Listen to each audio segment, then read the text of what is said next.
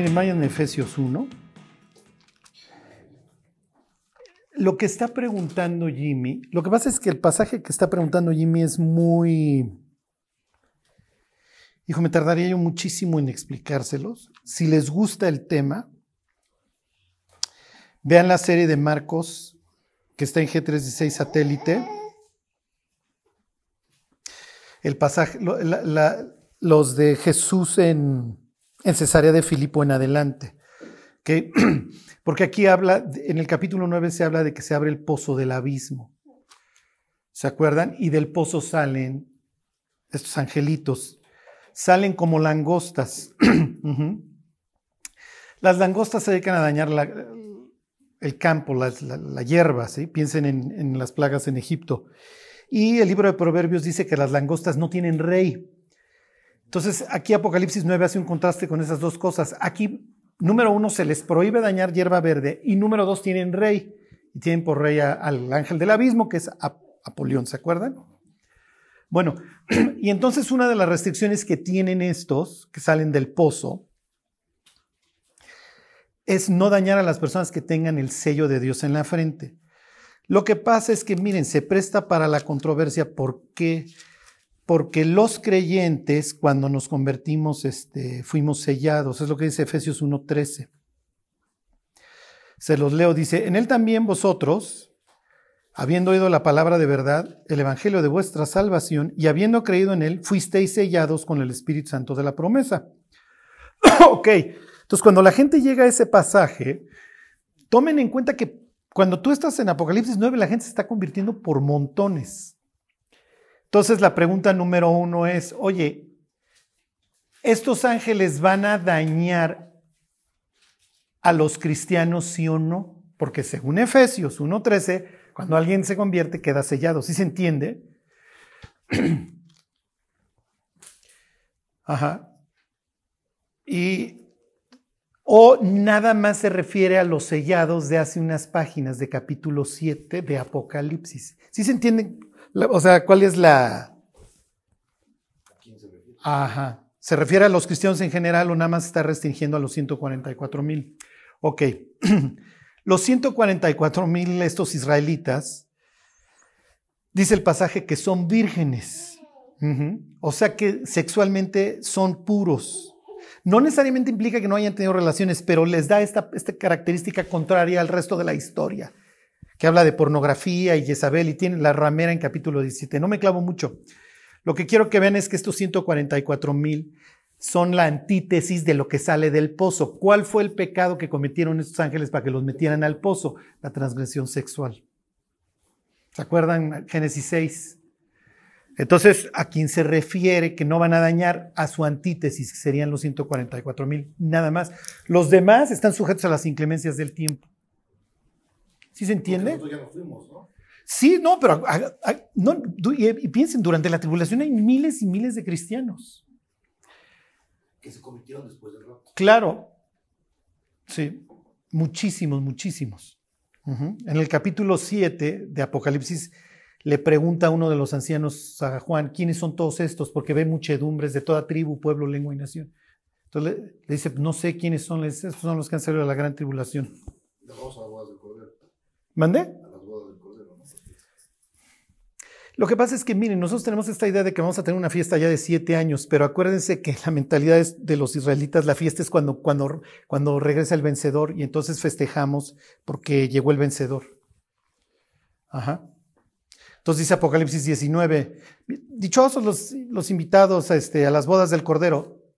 Entonces vi el cielo abierto y aquí un caballo blanco. ¿Sí me explico? Entonces te está contando una historia.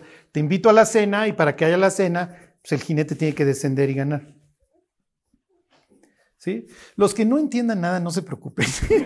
poco a poco van a ir aprendiendo. nadie nacemos sabiendo. ¿Mandé? ¿Quién fue Jesús? ¿Quién es Jesús? Sí. Ajá, entonces no, no se preocupen. Bueno, ¿alguien quiere comentar, comentar o preguntar? Bueno, mi forma de enseñar la Biblia es muy peculiar. ¿Todos están familiarizados? ¿No? Sí, nuevo, nuevo, nuevo, nuevo. ¿Alguien nunca ha escuchado una prédica mía? Tuya no. Mm. Eh, eh, nosotros vamos con Joaquín Delgado. Mm. y tenemos... Bueno, sálganse, por favor. Ay, si no, esa es broma. Esa es broma típica mía, ¿eh? Tiene,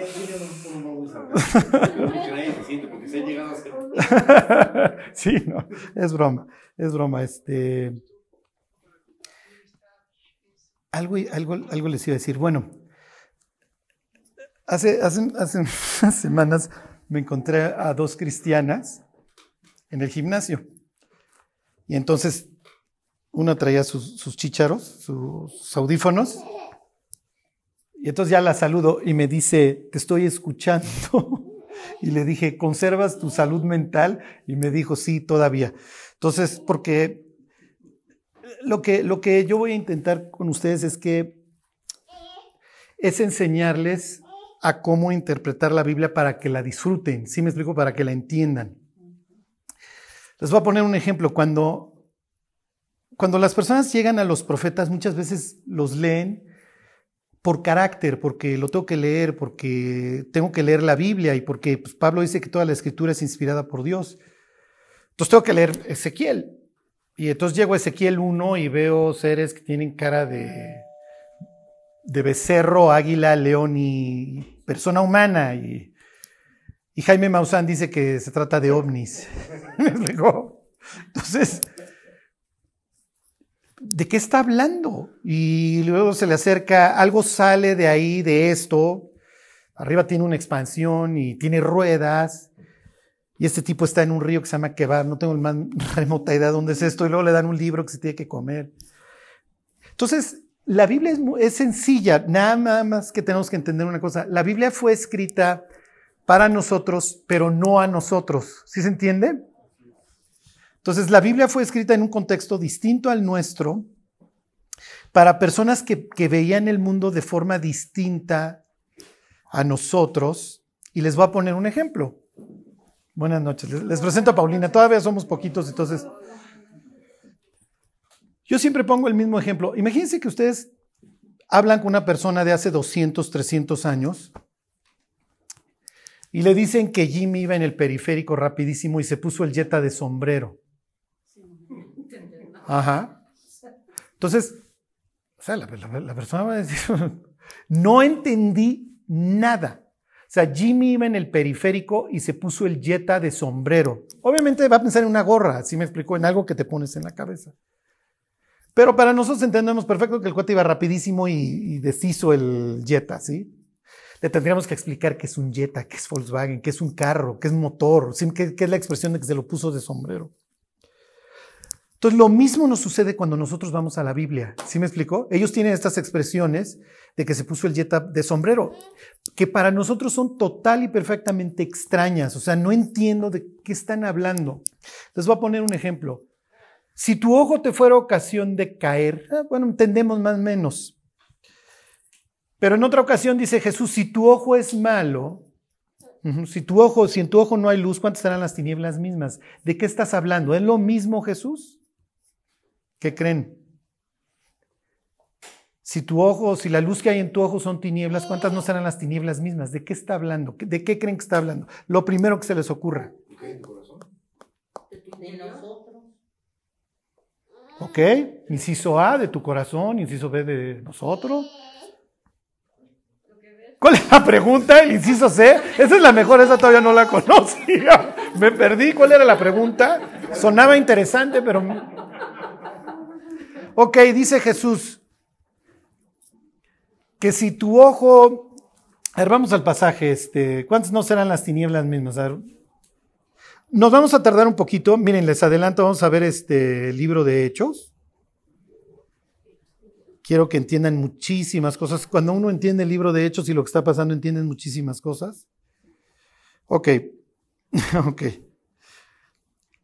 Les voy a hacer una, un examen al final de la plática siempre pregunto. Sí, al, examen al final. Ok, es Mateo, este. Es Mateo 6:22. Este. Entonces, miren, les voy a ir haciendo introducción. Les voy a decir qué piensan estas personas, cómo ven el mundo para que cuando lleguemos a la historia entendamos qué es lo que está sucediendo. Y obviamente la idea al final de cuentas es tender un puente entre lo que el texto dice y qué tiene que ver esto con mi vida. Entonces, ¿qué les dije? Este, ok. Entonces, a ver, la lámpara del cuerpo es el ojo. Si tu ojo es malo, ¿mandé? Si tu ojo es bueno, Mm, Si tu ojo es bueno, ¿qué dice? A ver, mi Jimmy, todavía no todo llego. tu cuerpo estará lleno de luz. Pero si tu ojo es maligno, todo tu cuerpo. Ok. ¿A qué está- ¿De qué está hablando Jesús? Lo primero que les venga a la mente. La lámpara del cuerpo es el ojo. De tu interior.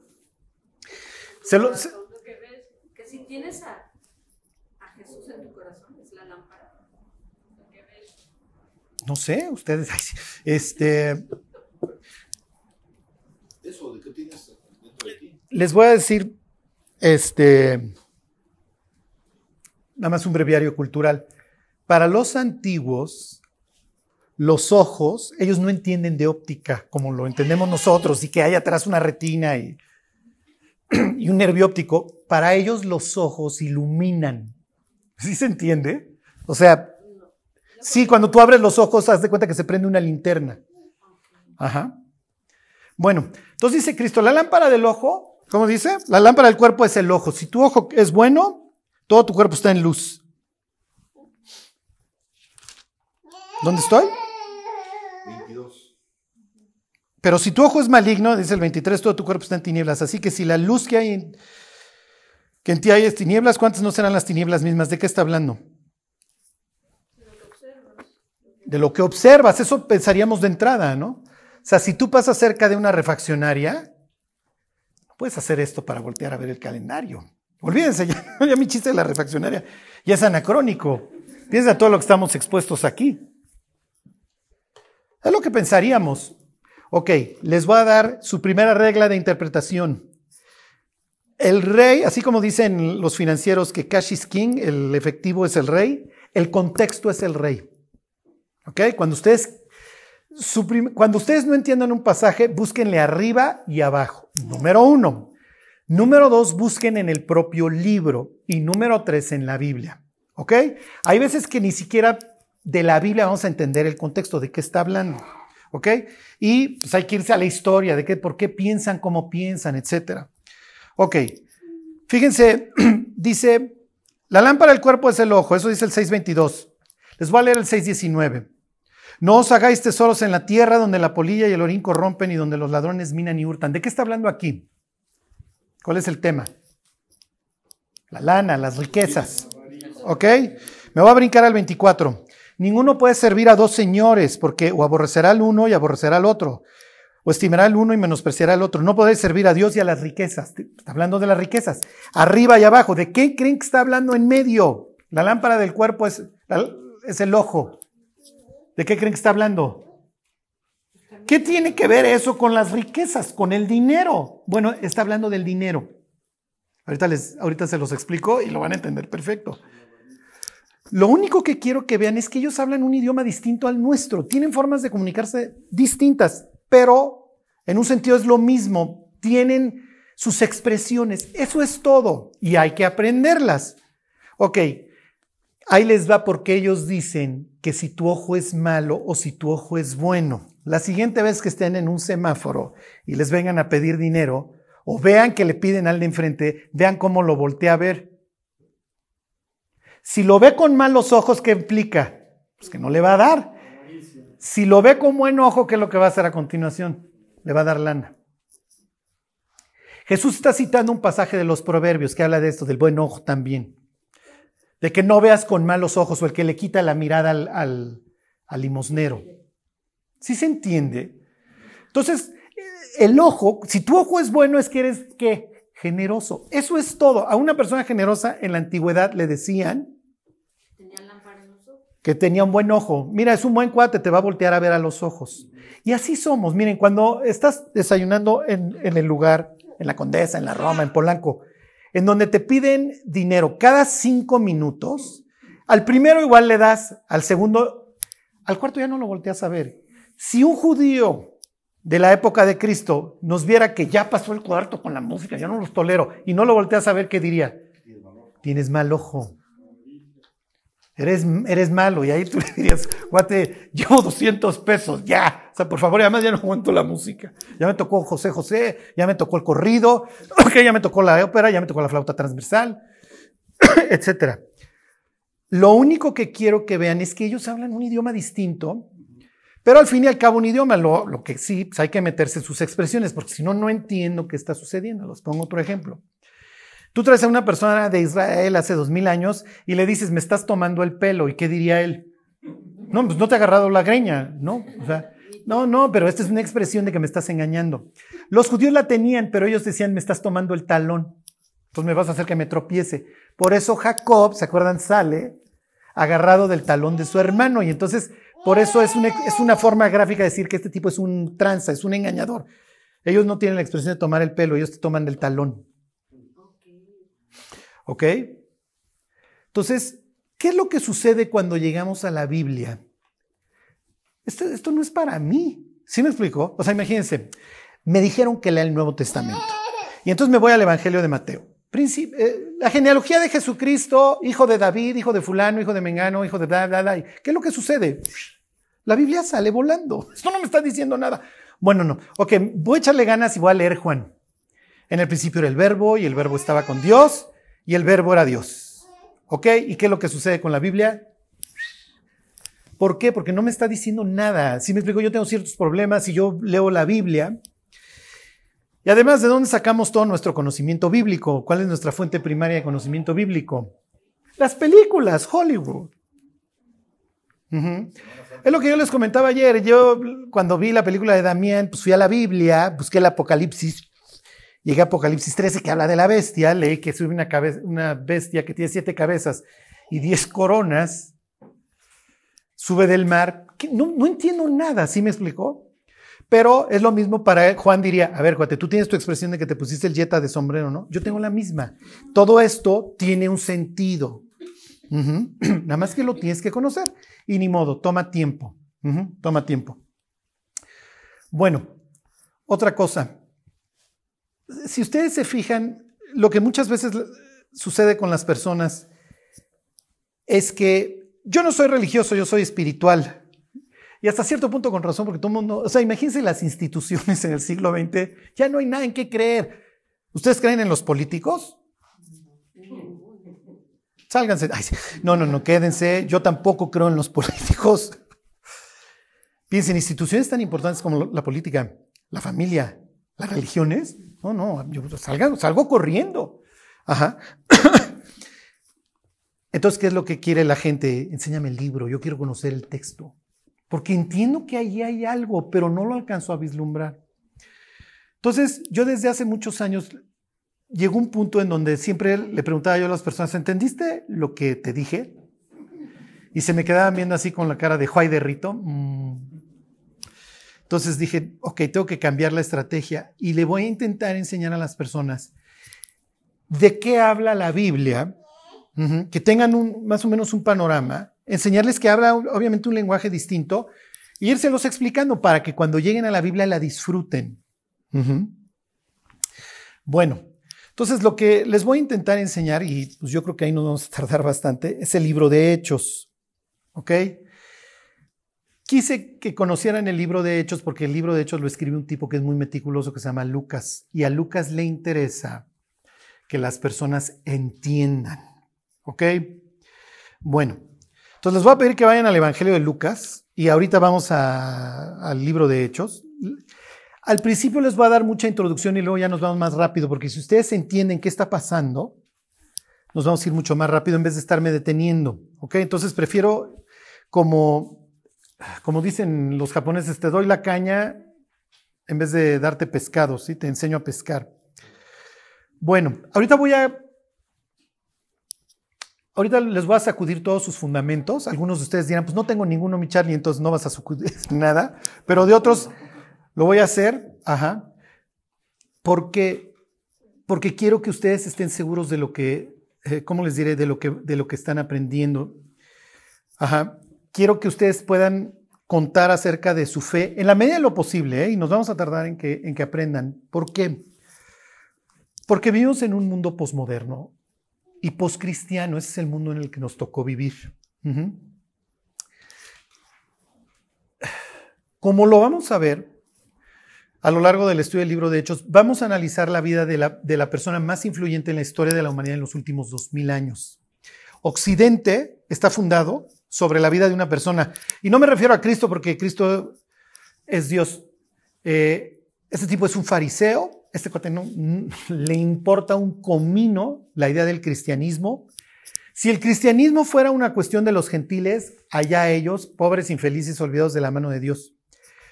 Pero lo que a este señor le afecta es que no son los gentiles los que traen el rollo de que este personaje de Nazaret que acabó en una cruz es Dios.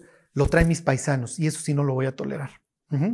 Como lo vamos a ver más adelante, Saulo de Tarso, se llama Saúl, ese sería su nombre original. Pablo no persigue gentiles, él persigue a sus paisanos. Él no tolera esta idea.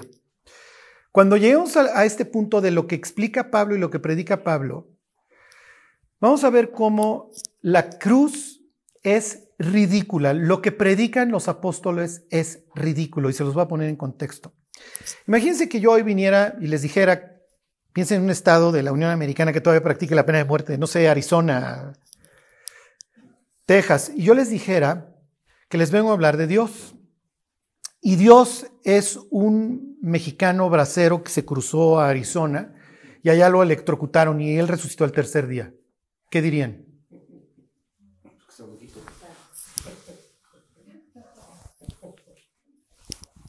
Dirían Charlie, yo también, o sea, yo también quiero. Bueno, me tengo que controlar mis chistes porque hay menores, pero bueno, me entienden, los mayores me entienden, o sea, dirían, este cuate está totalmente desquiciado. Bueno, ese es el mensaje que predican ellos. Que en una provincia apartada, en donde hay una bola de locos que se pelean entre ellos, ajá, que se llama la provincia de Judea, gobernada por una bola de una familia de enfermos mentales, como la dinastía de Herodes. Ya lo iremos viendo. Los Herodes aparecen dos Herodes en, el libro de Hechos. Una bola de enfermos. Ya fue- de ahí un tipo que nació en un pueblo bicicletero y ahí lo mataron como mataban a cualquier otro revolucionario, como eran judíos, germanos, normandos, de los que ustedes quieran. Los andaban matando todo el tiempo. La cruz era una forma de mantener quietos a los pueblos dominados. La economía romana estaba fundada sobre una institución. ¿Saben cuál era? La iglesia. No. ¿Mandé? ¿Cuál creen que era el motor de la economía romana? Las guerras. ¿Las guerras para qué? Para Territorio. agarrar Ah, esto era con la zona recursos. originaria. sí. ¿Re- ¿Qué recursos? o- o- Territorio. oro. Esclavos. Y como lo vamos a ver, Pablo va a poner de cabeza el imperio. ¿Ok? Y en una sala se van a sentar en una ciudad próspera, como puede ser Éfeso, es un gran puerto, o como puede ser este Corintio, se van a sentar el dueño y el esclavo. Y podía ser que el esclavo fuera el predicador. Ahora, no piensen esclavo la tradicional esclavitud. Digo, sí es así, pero piensen que muchas veces el esclavo es un tipo letrado griego, o el germano, el propio judío. ¿Sí se entiende? Entonces, salir con la, así, la barbarie de que de la provincia de Judea, que ahí mataron a un tipo y ese cuate resucitó al tercer día de esta bola de locos judíos y ese Señor es Dios, y si tú no crees en Él, te vas a perder para siempre, el mensaje que ellos predican es una enfermedad. Lo que pasa es que a dos mil años viviendo en Occidente, para nosotros es convivir, sí, lo más fácil, es el ABC. ¿Sí me explicó? Hay iglesias en todo Occidente. Piensa en Eu- Europa y América del Norte y América Latina. Este, el cristianismo reinó en Occidente, pero gracias a un tipo que puso, y ya lo veremos, al imperio, al imperio de cabeza. Oye, Charlie, ¿todos los europeos se convirtieron? No, porque además, un día se los platico de Constantino cuando él hace su edicto de Milán y tolera el cristianismo y etcétera, y luego viene otro tipo que se llama Teodosio. No crean, pero el cristianismo se volvió atractivo. Pero luego el cristianismo sí se mezcló obviamente con la religión estatal, ¿ok? Y se hizo un champurrado. ok, Charlie, ¿nosotros viviríamos en un occidente cristiano? No, ya no. Nosotros vivimos en un occidente postcristiano. Ahí, ok, está Iglesia Católica y es básicamente en un descenso brutal, pero olvídense, no solamente un descenso brutal en la Iglesia Católica, todas las, todos los tipos de cristianismo. ¿eh? La generación millennial abandonó el cristianismo y la teoría era, millennial 80 hacia adelante, 1900, o sea, el, millennials grandes tienen 43 años hoy, y la teoría era que sus hijos, que iban a llevar a sus hijos a, a la iglesia, a la iglesia piensen lo que fuera nunca regresaron. El millennial nunca regresó. Y es natural que los hijos del millennial tampoco. Los jóvenes, bueno, o sea, Dios existirá, pues quién sabe, pues por ahí, igual alguien anda por ahí, pero no tengo la más remota idea. ¿Qué es lo que le provoca a las personas una cosmovisión sin Dios? ¿Qué creen? ¿Qué dirían? No hay reglas, no hay absolutos. No hay, sin propósito, sin propósito. Esas dos cosas mi vida carece de sentido porque, ¿y si me muero? Ok, puedo intentar lograr cosas en esta vida, sí, pero me tocó una época de la humanidad en donde la, clase media no crece y en donde la vida es cada día más cara. O sea, mis, mis papás que nacieron 40 y 50 con un empleo en, en, el escalafón de Ford Motor Company bajo, les, les alcanzaba para pagar colegiatura, departamento, eh, matrimonio, hijo, pañal, etc. Aquí, los jóvenes, a ver, paga renta, la hipoteca, si, si en vez de renta, la mensualidad del carro, los pañales, el bebé. O sea, la vida se ha vuelto cada día más cara. Vivimos un mundo sumamente extraño. Y obviamente sin absolutos. O sea, todo es relativo. Oye, ¿por qué los cristianos no ven la inclusión bien?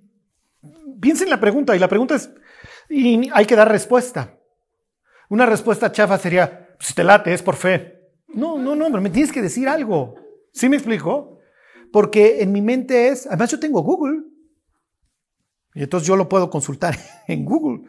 Pero si tú eres cristiano, tú me tienes que dar una respuesta coherente porque pues yo veo muy mal que a gente se les excluyan. ¿Por qué?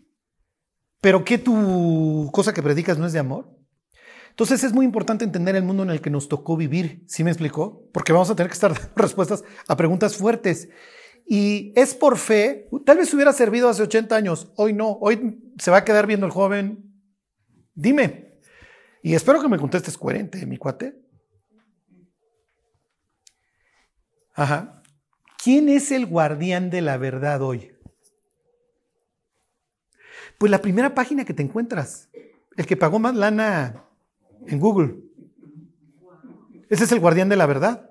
Entonces, oye, Charlie, bueno, pero es que lo que tú nos estás platicando es horrible. Es el mundo similar al que les tocó a ellos y ellos fueron exitosos. Y miren, hoy hablar de Cristo, bueno, pues, les digo, Occidente, pues todavía entiendo, pues sí, cristianismo, aunque ya vivo en una sociedad post-cristiana. Olvídense, Estados Unidos ya es una sociedad totalmente, el cristianismo ya pasó de moda. Y además los cristianos, que muchas veces tienen razón en la, queja, son cerrados, no te responden, no te dicen. Y no se puede. Entonces, mi idea siempre ha sido, yo te enseño el libro, y tú le contestas a la persona en el contexto del libro. Si la persona quiere creerlo o no, es otra cosa. Les voy a poner un ejemplo. Tú llegas al libro de Josué y Dios le dice que arrase con todos esos. ¿Está haciendo limpieza étnica? Entonces piensen, el generación, bueno, les llaman Zetas o, o Y a ustedes. O hay. Hay una investigadora buenísima, se llama Jane Twench y les llama AI a ustedes, a los 2000. Este, entonces, bueno, pues los 2000, ok, tienen muchos guardianes de la verdad que están en, en, en Google. Y llega el 2000 y dice, hijo, a mí me enseñaron, vamos a pensar un, un, un ay como tú que estuvo expuesto a la Biblia. Y entonces llega a la universidad y le toca a un desgraciado. Oye, ¿tú crees que la Biblia tiene errores? ¿Alguien diría aquí que la Biblia tiene errores? ok, Jimmy. ok, Jimmy ya. La infalibilidad de las escrituras, Jimmy las acaba de tirar por la ventana. Les voy, a, les, voy, les voy, a leer Lucas 1 y luego les, voy a decir, les repito la pregunta. Que vivo en mundo postcristiano y hay cuates que le saben en ese mundo postcristiano. Y que por X o Y ellos decían, no, no, no, a mí me fue como en feria, yo no quiero saber de esto, pero yo le entiendo al texto. Y entonces me leo a estos del, alto, del alta crítica del texto, etcétera, etcétera. Bueno, dice Lucas, dice, puesto que ya muchos han tratado de poner en orden la historia de las cosas que entre nosotros han sido ciertísimas, ok, está bien, Lucas Patía es súper cierto, pero para mí es Lucas 1.1. ¿Sí? Ahí están. Ok. Dice, así como nos lo enseñaron los que desde el principio lo vieron con sus ojos y fueron ministros de la palabra. Entonces Lucas está diciendo que lo que aprendió de alguno de los discípulos, ¿ok? De alguno de los apóstoles. Y entonces Juan, Pedro le pudiera decir, mira, yo estuve cuando Jesús se transfiguró en el cerro, yo lo vi cuando Lázaro resucitó, yo lo vi cuando le dio vista al ciego, yo vi la repartición de alimentos, yo lo vi resucitar, lo que ustedes quieran. Y entonces Lucas le dice a este cuate al que le está escribiendo, mira, hay cuates que lo han intentado poner en, en orden, esta es, mi, esta es mi versión, es lo que le va a decir Lucas. Dice versículo 3, me ha parecido también a mí, después de haber investigado con diligencia todas las cosas desde su origen, escribírtelas por orden, oh excelentísimo Teófilo. ¿Alguien sabe qué quiere decir Teófilo? Oh, ¿Mande? Exacto, Teos, Dios, Filos, amor. Los nombres son muy importantes en la Biblia, ¿ok? Bueno, para que conozcas bien la verdad de las cosas en las cuales has sido instruido. ¿Cuál es la idea, Teófilo? Que quiero que, sepas. Porque, por muchas razones. Y les voy a decir la principal. Cuando tú quieres que una persona cambie, por lo general influyes en su conducta. ¿Ok? Y entonces le pones restricciones o premios o castigos o lo que sea. Pero lo que define lo que hacemos es lo que creemos. ¿Sí se entiende? Lo que crees define lo que haces, no al revés. ¿Sí se entiende? Exacto, sí. Vamos a pensar. Piensa en Leo Messi. A ver, Leo, tú eres un enano, cuate, tú tienes enanismo, este, tú nunca vas a salir adelante. No, no, no, pero yo en mi cerebro yo voy a ser el mejor y ya, y ya me escauteó el Barcelona y el Barcelona me está pagando mis hormonas de crecimiento y me están invirtiendo porque ellos dicen que yo soy el mejor y yo me veo como el mejor. ¿Qué es lo que acaba pasando con el tipo? ¿Sí me explicó? Ok, si tú tienes, todas las tenemos, si tú tienes ciertas creencias, sobre ellas vas a operar. Sí. O piensa en la persona que no se baja a sí misma de fracasada. ¿Va a lograr algo en su vida? Pues lo más probable es que no. O piensen, no, es que yo soy muy feo. Y entonces, pues jamás te vas a casar, cuate, porque, ¿sí me explico? Siempre, ¿verdad que estoy horrible? Igual le gustabas a la chava, pero pues va a salir corriendo. ¿Sí me explicó? Piensen en los cuates. Luego ves un cuate espantoso con una chava guapísima. Si le pones un espejo al cuate enfrente, lo traumas, pero mientras que no se lo pongas, el cuate se siente Brad Pitt y así se comporta con la chava. Y la seguridad que le proyecta, si se entiende, le, le, genera a la chava. Ok, entonces lo que está intentando Lucas le está diciendo a Teófilo, mira Teófilo, yo entiendo por tu nombre que tú tienes este amor por Dios. Yo te quiero enseñar para que, para que tú sepas, para que entiendas. Ok, se los vuelvo a leer el 4, para que conozcas bien la verdad de las cosas en las cuales has sido instruido. Una mala teología te va a dar malas creencias y malas creencias te va a llevar a vivir mal. Entonces, la idea, cuando Dios deja la escritura, es para que me conozcan. Y sí, la Biblia nos da un gran panorama de muchas cosas de Dios. No, no, hay preguntas que obviamente pues, no responde, pero tenemos 1100 según su edición, 1200 páginas que nos explican bastante bien de Dios. Y eso es lo que yo quiero lograr cuando veamos el libro de Hechos, que ustedes entiendan qué es lo que está sucediendo, cuál fue el éxito de estos cuates y, lo más importante, La Biblia va a hablar de gentes que tomaron decisiones muy fuertes porque las cosas en el libro de Hechos van escalando. ¿Ok? eh, algunos se rajan a medio camino, otros se definen, etc. Pero lo más importante es que cuando una persona se sienta a escuchar la Biblia y lo empieza a entender, lo que va a empezar a escuchar, más allá de las andeses de su tío Charlie y sus chistes, es la voz de Dios. Y ahí es donde uno empieza a hacer sus cálculos, empieza a hacer números. ¿Por qué? Porque empiezas a entender, como lo vamos a ir viendo, este libro es sobrenatural, o sea, no, o sea, no, se le pudo haber ocurrido a Lucas. ¿Ok? No quiere decir que entraba en trance y, oh, no puedo esperar a leer lo que acabo de escribir, ¿ok? Porque su voluntad interviene. ¿Ok? Su vida, sus vivencias. ¿Ok?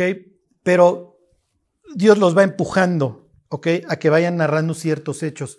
Y al final de cuentas, lo que el libro de Hechos nos va a dejar es que hoy nosotros ocupamos el lugar de ellos. Y uno diría, bueno, Carlos, pero es que esos cuates eran unos superdotados. No. El único superdotado ahí era Pablo. Pablo es el único ahí letrado, el único que sabría. Pero a Pablo lo mandan a predicarle a los que no conocen a Dios. Entonces todo lo que sabe, si me explico, de repente se le vuelve inútil. Hasta cierto punto. Les voy a poner un ejemplo. La población en Corintio el 50% de la población en Corintio son esclavos. En Corintio hay un sitio que se llama el Acrocorintio, que es el antro más grande, la casa de citas más grande de todo el imperio.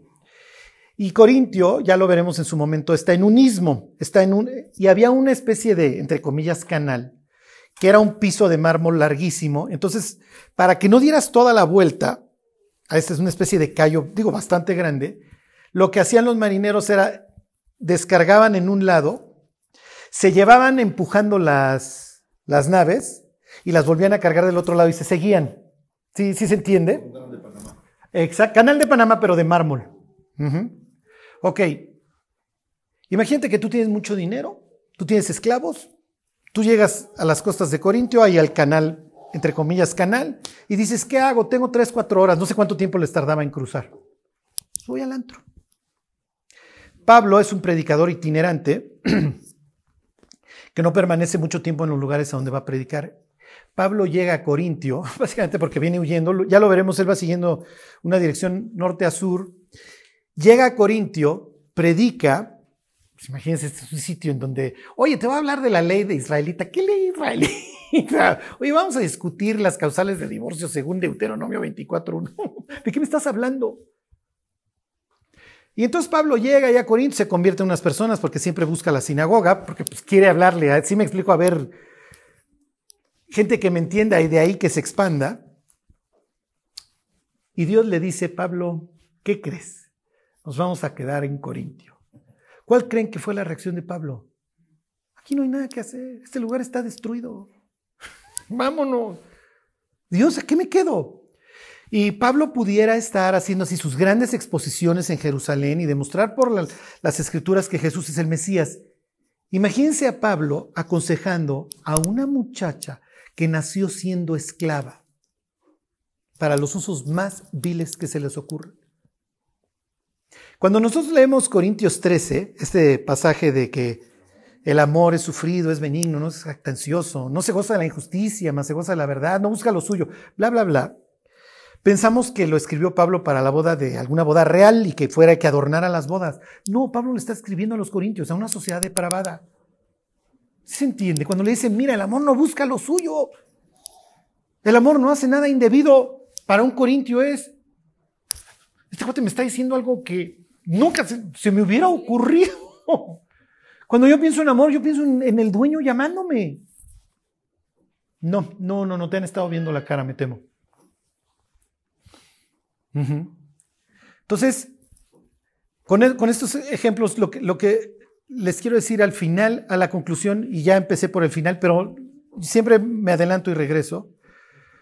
Yo quiero que esta noche ustedes piensen, a ver, si yo me expongo a la palabra todos los lunes, tarde o temprano, mi forma de ver la vida va a cambiar. Eso es lo que hace la Biblia, te da una cosmovisión distinta, te da una cosmovisión bíblica. Y ahí no importa la época que te tocó vivir. ¿Sí me explicó? Porque puedes estar en Corintio, puedes estar en Éfeso, puedes estar en México, Distrito Federal en el siglo XXI. Lo que la Biblia te diría es, mira, el mundo siempre va a estar cambiando, el mundo es una especie de tormenta, mi palabra es, un faro, ese no se mueve, y entonces no importa en la etapa de la tormenta en que tú estés, tú siempre puedes voltear a ver el faro. Sin embargo, el mundo siempre te va a querer transmitir su cosmovisión. Les voy a poner un ejemplo. A ver, váyanse al libro de Daniel. Déjenme ver cuánto tiempo llevo.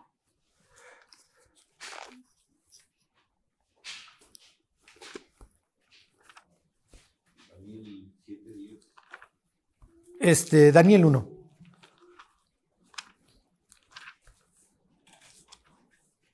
Hoy, miren, tener una cosmovisión bíblica es muy fácil y es muy difícil. ¿Por qué es muy fácil?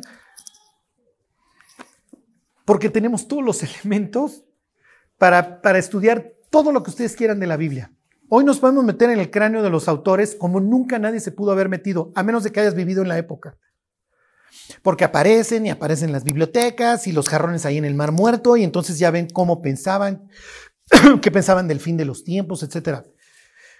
Hoy pues, te metes al internet y tienes 10 traducciones y tú le picas este, a la palabra en la compu Biblia y te aparece dónde aparece en el texto todas las veces, qué quiere decir, cuál es la raíz, si es arameo, si es griego, si es hebreo, lo que ustedes quieran.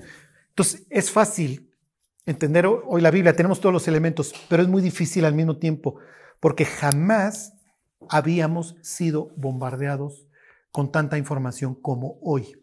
Y es natural que nuestra atención cada vez se hace menor, porque estamos expuestos a estímulos todo el tiempo. Ok,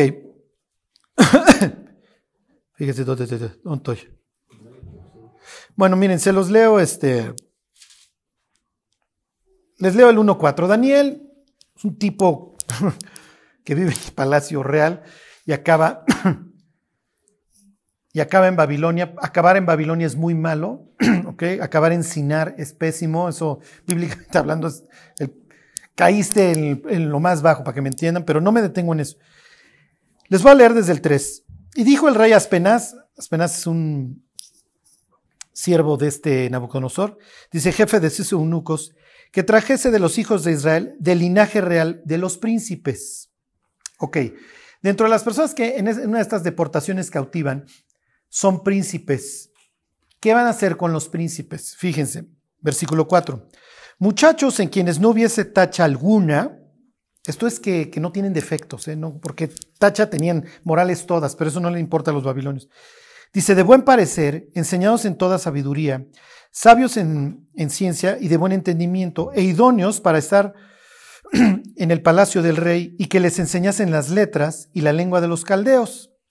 Y le señaló el rey ración para cada día de la provisión de la comida del rey y del vino que él bebía y que los criase tres años para que al fin de ellos se presentasen delante del rey. Entre ellos estaban Daniel, Ananías, Misael, Azarías de los hijos de Judá. Versículo 7. A estos el jefe de los eunucos puso nombres. Puso a Daniel Belsasar, a Ananías Misael, perdón, a Ananías Sadrach, Misael le puso Mesac y Azarías Abednego. Ok, ¿qué está haciendo Nabucodonosor?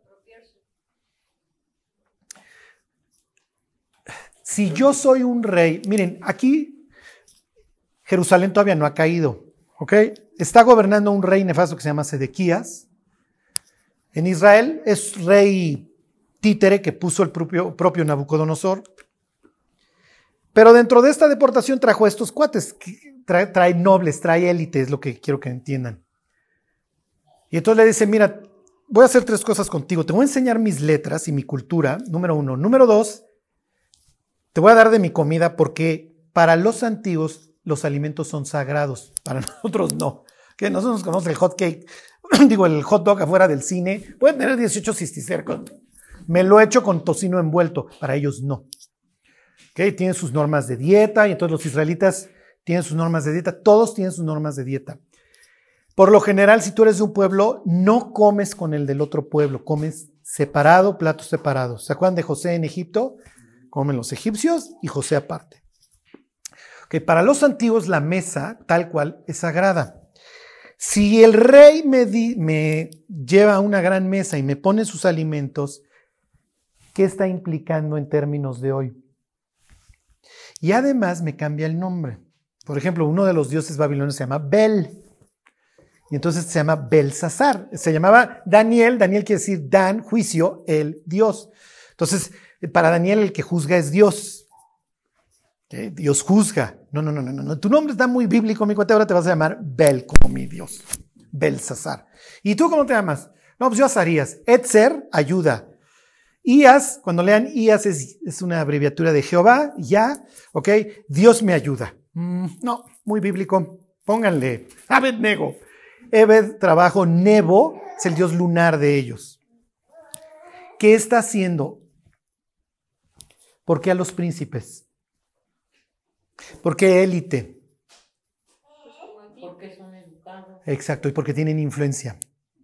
Entonces yo te voy a enseñar aquí, tres años, mi cultura, te vas a sentar a mi mesa con todo lo que ello implica. Para nosotros, oye, pues este tipo nos conquistó y me está sentando a la mesa, pues aquí comen chango, lo que sea, pues yo me lo voy a echar. No, ellos dirían no, porque sentarte a su mesa implica que tú compartes sus principios, su qué, su cosmovisión, su forma de ver el mundo. ¿Qué es lo que está haciendo Nabucodonosor? Está asimilando a las élites de los países que va conquistando para que le hagan la vida más fácil. Entonces, a ver, tú, a ver, ven, Belsasar, ¿verdad que te gustó mi cultura babilónica? Es lo máximo. Es increíble, tus jardines colgantes, todo esto, eres lo máximo. Dile a tus paisanos, ya para que se porten bien. ¿Sí se entiende? Entonces tomo a las élites, las influyo y entonces las uso. Y entonces tú estás en la corte del rey, ven. Y está el acadio y, cuando nos peleemos con los egipcios voy a tener egipcios. cuando me peleé con los, bueno, ya se había peleado con los asirios, tengo asirios, etcétera. ¿Por qué? Porque yo te tengo que influir. La historia de Daniel es increíble. Los que conocen el pasaje, Daniel no come. Y entonces le dice al cuate este, al jefe de los eunucos, no me lo voy a comer. Y nosotros diríamos, ¡ay! Bueno, aunque ustedes no lo crean, hay una dieta de Daniel. Si Daniel viviera, diría, miren, les agradezco, pero no se trata de la comida, se trata de la cosmovisión. La comida ni me va a hacer más ni me va a hacer menos, no estoy de acuerdo con Pablo. Pero es que yo no participo de su cultura. Yo tengo este Dios israelita que me, que me largó de mi tierra porque me porté mal y ahora ya me quiero portar bien. Eso es todo. ¿Sí se entiende? Y sí, efectivamente, si no tienes camas ni aletas, no me lo voy a comer. Pero se trata más bien de que tú me quieres asimilar a tu cultura y tú quieres que piense como tú, pero yo no voy a dejar mi forma de pensar. ¿De qué se trata? Piensen hoy, TikTok. Y miren, yo no quiero decir si esto está dirigido o no, pero piensen en TikTok, Facebook, este, Twitter, lo que ustedes quieran. Eso te va a transmitir una cosmovisión. Y entonces tú vas a considerar las cosas buenas o malas de acuerdo al guardián de la verdad que tú estás viendo a través de la red social. Esos son hoy los guardianes de la verdad. Google, eh, TikTok. Por eso vivimos en una sociedad además desquiciada, en donde no hay, un, no hay un absoluto porque los absolutos no existen, porque es el último video que vi. Es el sueño de Nabucodonosor con esteroides. ¿Sí? On steroids para transmitirte mi cosmovisión. Ajá. No, yo les cambiaba el nombre y los hacía que comieran y que les enseñaran los libros y vinieran los escribas. No, ¿quieres cambiarle su forma de ver la vida a alguien? Regálale uno de estos. Ya, ya. Miren, cuando ustedes vean a una persona haciendo esto, está destruyendo su cerebro prácticamente. Está perdiendo su tiempo. Hey, todos somos adictos. Yo soy adicto. ¿eh? Soy adicto al teléfono. No tengo redes sociales porque soy muy bruto. La única vez que me tomé una selfie no salí y desde entonces dije, esto no es para mí. Salió mi hombro. Ok, dije, no, la selfie y las redes sociales no serían exitosas en mi caso. ok, me regreso a lo que dice Lucas. Yo quiero que tú, Teófilo, le hace ahora a ustedes, sepan en qué creo. Y miren, hay veces que las personas dicen, es que a mí me enseñaron, está bien. Pero hay veces que a mí me enseñaron no te lleva toda la distancia. Entonces, les pongo este ejemplo. Una de las cosas en las que los cristianos creemos es que la Biblia la inspiró Dios y entonces no tiene errores. ¿La Biblia tiene errores? ¿Sí? ¿Dónde?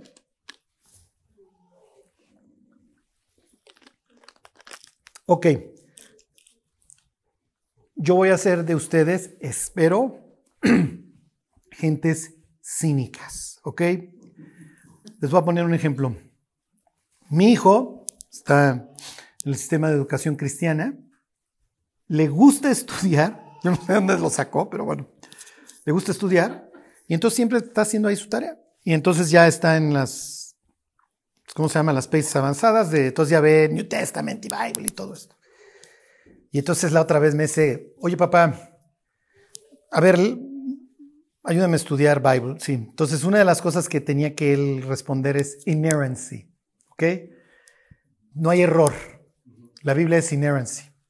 Y entonces el cínico de su papá le dice, mira, Alberto, yo entiendo lo que te están enseñando, pero eso es mentira. La Biblia sí tiene errores. Y se me queda viendo como diciendo, este tipo es pastor y es el primero en decirme que la Biblia tiene errores. Y le digo, cuate, yo no quiero que te sorprendan. Entonces tú eres como mi teofilito, tú eres como mi teofilito, y yo te tengo que enseñar a que tú entiendas en qué crees. Y una de las cosas en las que tú crees es que Dios guió a los escritores, pero no entraban en trance. Eh, ajá. O sea, esto no es el vudú. Pablo dice que Dios se lo va a llevar, que Dios lo va a raptar. Y con la novedad que cuando voltea a Pablo ya le, ya están diciendo, recargue usted aquí su cabeza, porque se la vamos a cortar. ¿Sí? Y tú dices, sí, Pablo, pero a los tesalonicenses les dijiste que Dios te iba a raptar. ¿Te equivocaste? Ajá. Bueno, mi hijo, no, mi hijo es una chulada. Papá, la estatua de la libertad habla del mundo, del país de las oportunidades y de la libertad. No, no, no, no, no, no. La estatua de la libertad es un símbolo pagano, es la portadora de la luz. ¿Qué? Por eso tiene sus siete rayos que salen de su cerebro y trae una antorcha y un libro. Y si tú resucitas a Pablo y lo llevas a Nueva York, cuando vea ahí va a pensar que está llegando a Éfeso y que está viendo a Diana. ¿Por qué es Diana? Es un símbolo pagano. ¿Ya se deprimieron? Ajá. Entonces, Estados Unidos, papá, es un país cristiano. ¿Quién te dijo? ¿Quién te dijo? George Washington era cristiano. Yo creo que todos los masones chillan de la risa cada vez que los cristianos decimos que Washington era cristiano. tipo sale con un mandil. O sea, o sea, nada más le faltaba tatuarse la escuadra y el compás. ¿Sí me explicó? Pero tenemos esta idea romántica. Entonces llega la persona a la universidad. Yo tengo un fondo cristiano, mis papás me enseñaron. Ah, sí, ¿qué te dijeron? Que la Biblia no tiene errores, ¿verdad? A ver, vete a Jeremías 27 y tú vas a Jeremías 27 y hay un error. Voy a terminar con esos dos y les concluyo con otra cosa. Miren, váyanse a Jeremías 27, ¿ok? ¿Qué es lo que sucede cuando el joven llega a la universidad y lo masacran? Su cosmovisión bíblica se empieza a desmoronar. Es que yo pensaba, pues ya me dijeron. Y entonces ahí es donde Lucas dice, a ver mis cuates, los maestros de la Biblia tienen que dejarle un fundamento a los alumnos para que a la hora del enfrentamiento ellos tengan con qué responder. ¿Y eso qué va a provocar? Sí, y que tú, como dice el pasaje, digas, mira, Profesor, yo entiendo que tú tengas una forma de ver el mundo distinta, por las razones que tú quieras, te fue como en feria, lo que tú quieras, eres ateo, lo que está bien si tú quieres ser ateo, eres libre, ¿no? Pero lo que yo creo no es una babosada. Y esto puso de cabeza al mundo hace dos mil años. Y lo puso, lo puso de cabeza un judío, un fariseo. Era el último que se iba a codear con los gentiles. O sea, cuando Jesús, ya llegaremos a Hechos 9, no sé cuándo, cuando Jesús detiene a, Saúl y le dice, Saúl, Saúl, ¿por qué me persigues? Es una historia increíble, ya lo veremos. Jesús está citando un pasaje del libro de Samuel, en donde se identifican los dos. Y Jesús, y Pablo lo entiende, Pablo entiende perfecto, sabe la Biblia de memoria. Eso ya lo veremos. Los participantes se saben la Biblia de memoria, entonces entre ellos se la pueden implicar y entienden de qué están hablando.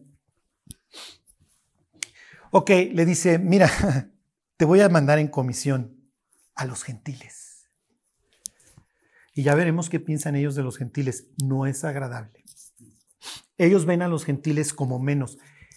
Y tienen, lo vamos a ver la próxima semana, tienen fundamentos bíblicos para hacerlo. Ok.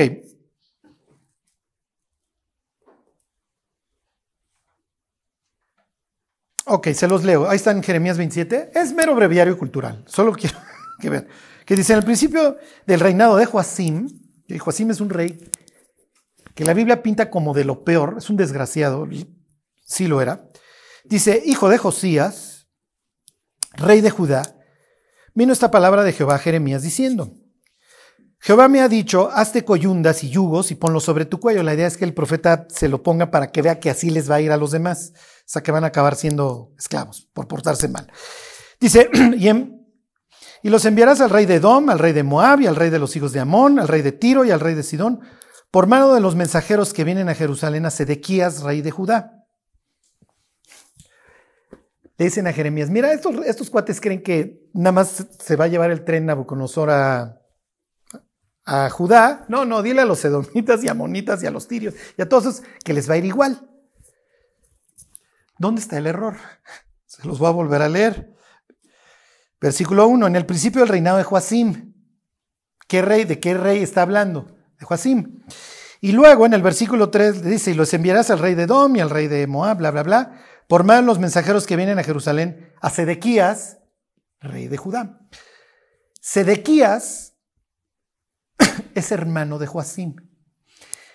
Joacim va a gobernar 11 años y después va a gobernar Sedequías 11 años. Entonces habría que preguntarle a Jeremías, Jeremías, ¿a qué rey te refieres? ¿A Joacim? ¿O a Sedequías? ¿Y qué diría Jeremías? Ahí sí es cierto, ¿verdad? Esto es como, díganle a Peña Nieto que se porte bien y que mande mensajeros por medio de Vicente Fox. Tú dirías, ¿qué? O sea, no, no, no es el mismo.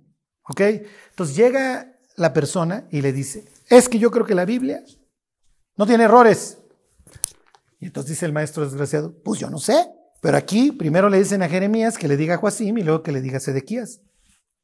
Y gobernaron épocas diferentes. Uno fue el predecesor del otro. Váyanse tantito a la izquierda, segunda de Crónicas hasta aquí nadie se me ha cortado las venas. Todo es, ok, Charlie, lo puedo soportar. Hubo un escriba que se equivocó. La pregunta es, ¿por qué no lo cambian? Hay Biblias que ya lo cambiaron, les valió. ¿Ok? Les voy a poner otro ejemplo. Segunda de Crónicas 22. Esta es, esta es una chulada, porque además uno puede leer la Biblia por años. Pero como no vamos leyendo así de forma consciente, Ok, hay un rey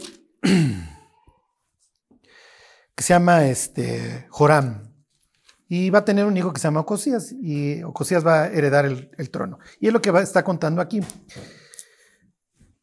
Los habitantes de Jerusalén, 22.1, ahí están, hicieron rey en lugar de Joram a Ocosías, su hijo menor, porque una banda armada que había venido con los árabes al campamento había matado a todos los mayores por lo cual reinó Cosías, hijo de Joram, rey de Judá.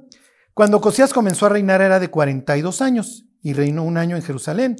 El nombre de su madre fue Atalía, hija de Omri. entonces, este cuate arranca su reinado a los 42, o sea, tengo misma edad. Bueno, me regreso 21-20. Miren, nadie se rió. Son increíbles. O están pensando, ¿qué me está diciendo Charlie? Ok. Les voy a leer el versículo de arriba del último capítulo, 21-20. Está hablando del papá de Joram. Dice, cuando comenzó a reinar era de 32 años y reinó en Jerusalén ocho años. Y murió sin que lo desearan más y lo sepultaron en la ciudad de David, pero no en los sepulcros de los reyes, fue un rey mal. Ok, entonces, ¿qué dice el 20? ¿Comenzó a reinar de cuántos? No, 21-20, ¿qué dice? 32. ¿Y cuántos reinó? 8. ¿De cuántos murió? Ok, podemos sumar. Lo logramos. Ok, entonces murió de 40. Les voy a leer el 22.2. Cuando su hijo comenzó a reinar, era de 42 años. Ok. O sea, te mueres tú a los 40, pero no te preocupes, tu hijo de 42 reina. ¿Ya vieron el error? ¿Sí lo habían detectado los que han leído la Biblia?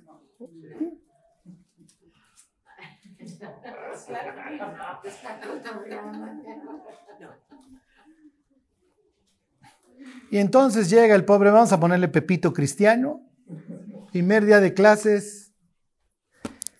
¿Quién de aquí cree en la Biblia? ¿Quién de aquí cree que la Biblia no tiene errores? A ver, Pepito, vete a tu Biblia que seguro traes, a Segunda de Crónicas 22. Y Pepito, como dijeran los gringos, gets destroyed. Y en un minuto.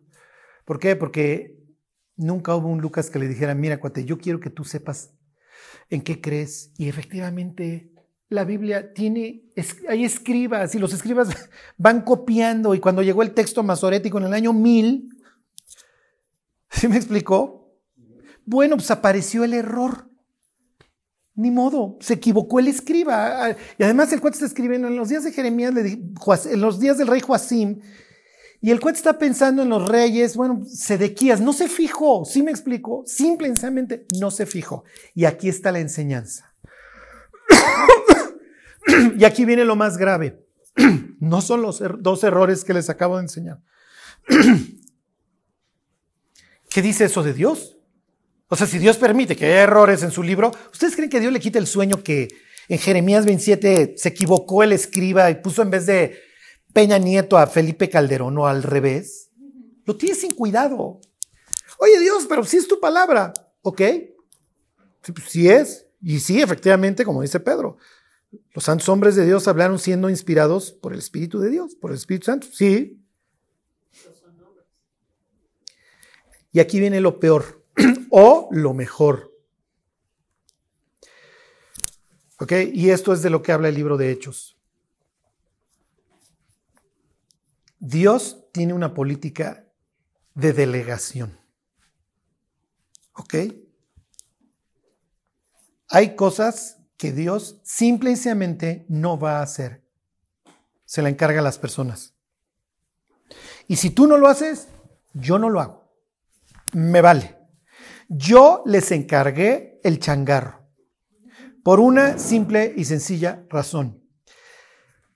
Vamos a estar refiriéndonos al Antiguo Testamento y al diseño del ser humano. Cuando Dios creó al hombre, dice Génesis 1, y los bendijo Dios y les dijo, fructificad y multiplicaos. El ser humano tiene en su alma esta necesidad de crecer, de alcanzar, de lograr. Y entre paréntesis, eso está destruyendo hoy a la humanidad. Porque si yo soy una persona que veo imposible, aunque me quisiera casar, el, sacar la colegiatura de los pagos de la universidad y luego todo lo que implica, eh, voy a llegar y además si no me pela y además en Tinder, etcétera, nunca voy a lograr nada y entonces mejor me suicido. O me voy al sótano de mis papás y ahí juego videojuegos todo el día porque mi vida carece de sentido, porque no tengo logros.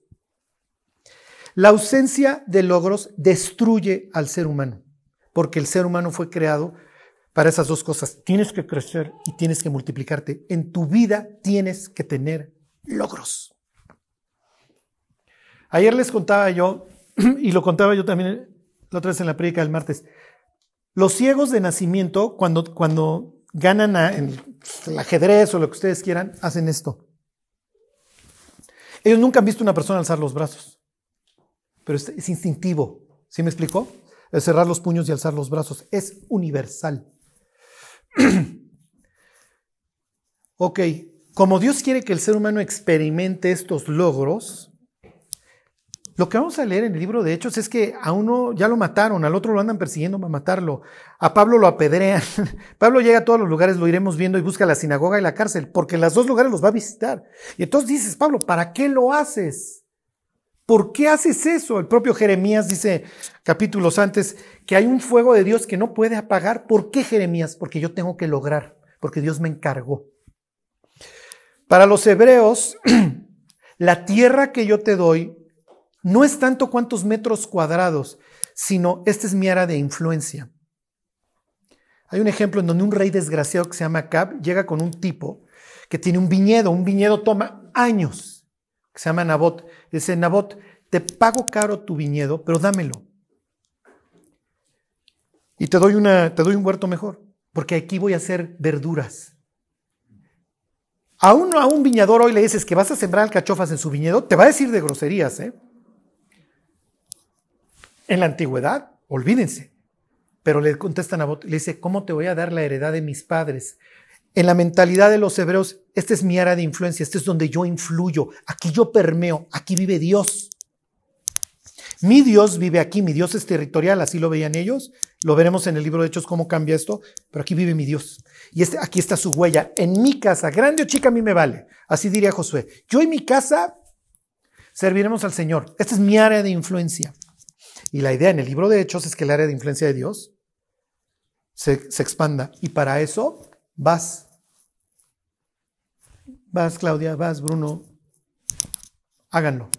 Oye Dios, pero es que si tú no lo haces, pues entonces, este, digo, si no lo hago yo, ¿tú no lo harías? No. No, yo te lo voy a delegar. Lo lamento. Yo me voy a ir al cielo, muchachos, los voy a acompañar. Ya vamos a ver cómo Cristo va acompañando. Pero el capítulo 1 lo veremos a ver si vamos próxima semana. Los discípulos van a estar así y casi casi no los baja de baboso un ángel que les... Ya, ya se fue. El changarro es de ustedes y échenle ganitas, mis cuates. Y tienen lo que se necesita. Así que empiecen. Y los cuates empiezan y hacen un gran trabajo. Ajá.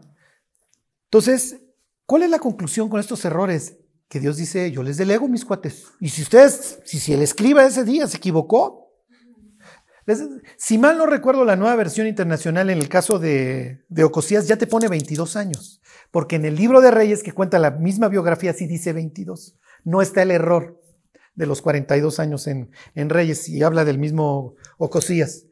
Los de la nueva versión internacional de plano me dijeron, mira, ponle 22, porque además es un error craso. Y en Reyes dice 22, pues ponle 22 ahí. Están alterando la Biblia, ¿eh? Les valió. Está bien, se tomaron una libertad. Ya, ni modo.